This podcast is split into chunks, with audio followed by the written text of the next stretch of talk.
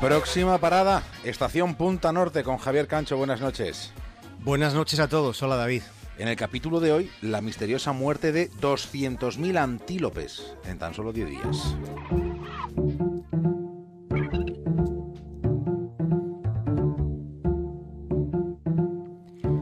Lo que esta noche vamos a contar nos resulta inquietante, muy inquietante.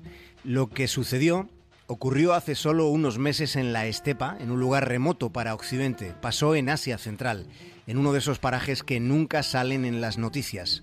Hay un trasfondo de misterio en una muerte masiva de antílopes, pero hay también un foso inmenso de tristeza en el origen del fenómeno que vamos a relatar a continuación durante los próximos minutos.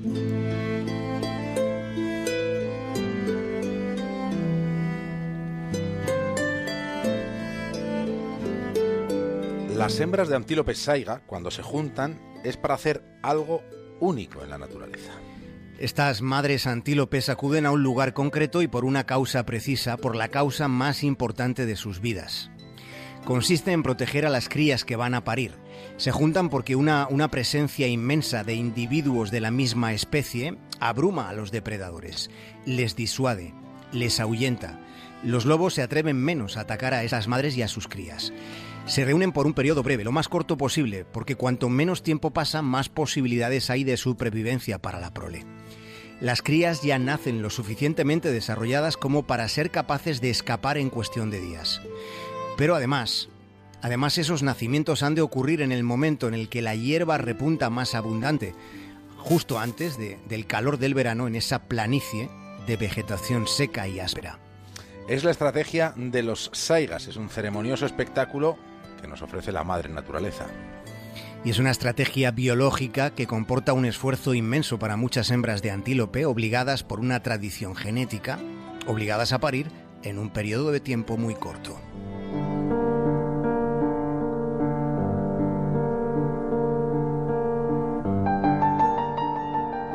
En mayo del año 2015, durante ese proceso, ocurrió algo a lo que se ha tardado en encontrar una explicación. Ya la tenemos. Hubo una muerte masiva de madres pariendo, David. Una amplia extensión de cientos de kilómetros cuadrados apareció llena de cadáveres esa extensión.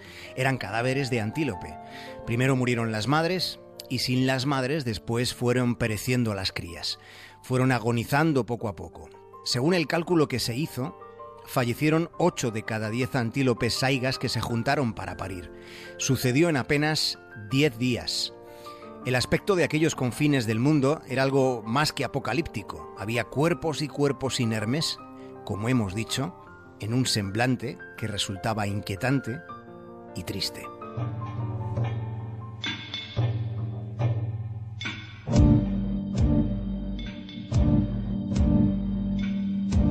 ¿Y qué tipo de causa podía haber sido tan fulminante?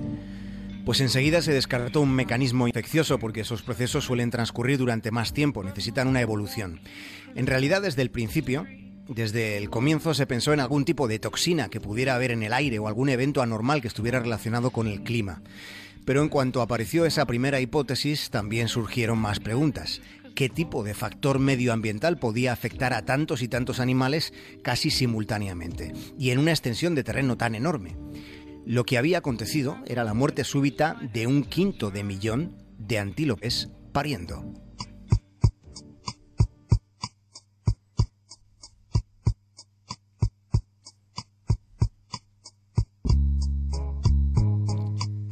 La causa de la muerte de esta muerte masiva fue la toxicidad por infección de una bacteria oportunista que se encuentra en el tracto respiratorio de los animales. Esa bacteria, en aquel momento concreto, fue inusualmente virulenta. Lo fue por una variación climática, lo fue por el cambio climático. Los saigas son antílopes que están en riesgo de desaparición crítica como especie.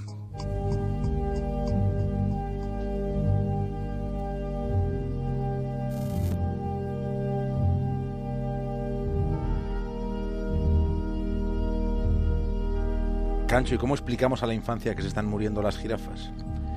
Sí, aquí en la brújula, la paulatina desaparición de las jirafas no fue un asunto menor la semana pasada, no lo fue.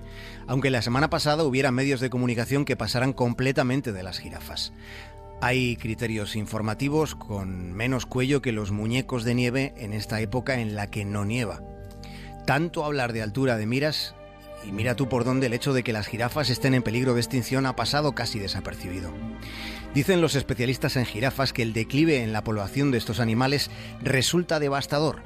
Dicen que la disminución es dramática. Y entre lo que se ha dicho acerca de este asunto, esta advertencia va incluso más allá las jirafas, se nos dice, se enfrentan a una extinción silenciosa.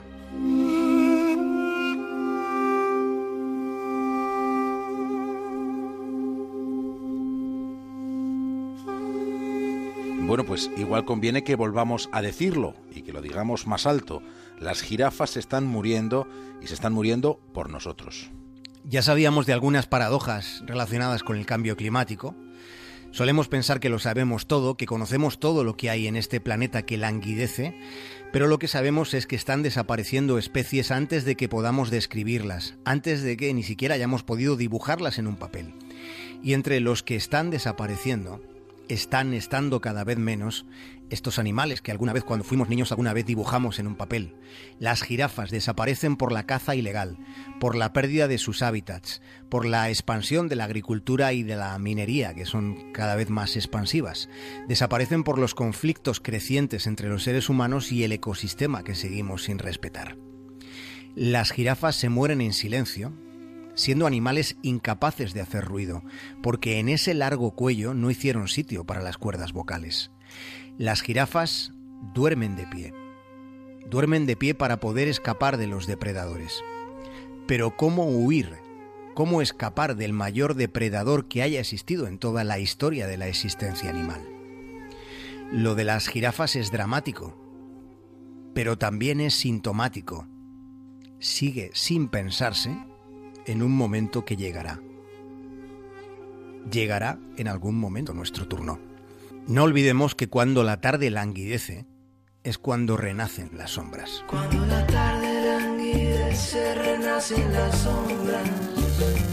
Y en la quietud los cafetales vuelven a sentir esa triste canción de amor de la vieja molienda. Javier Cancho, hasta mañana. Un abrazo.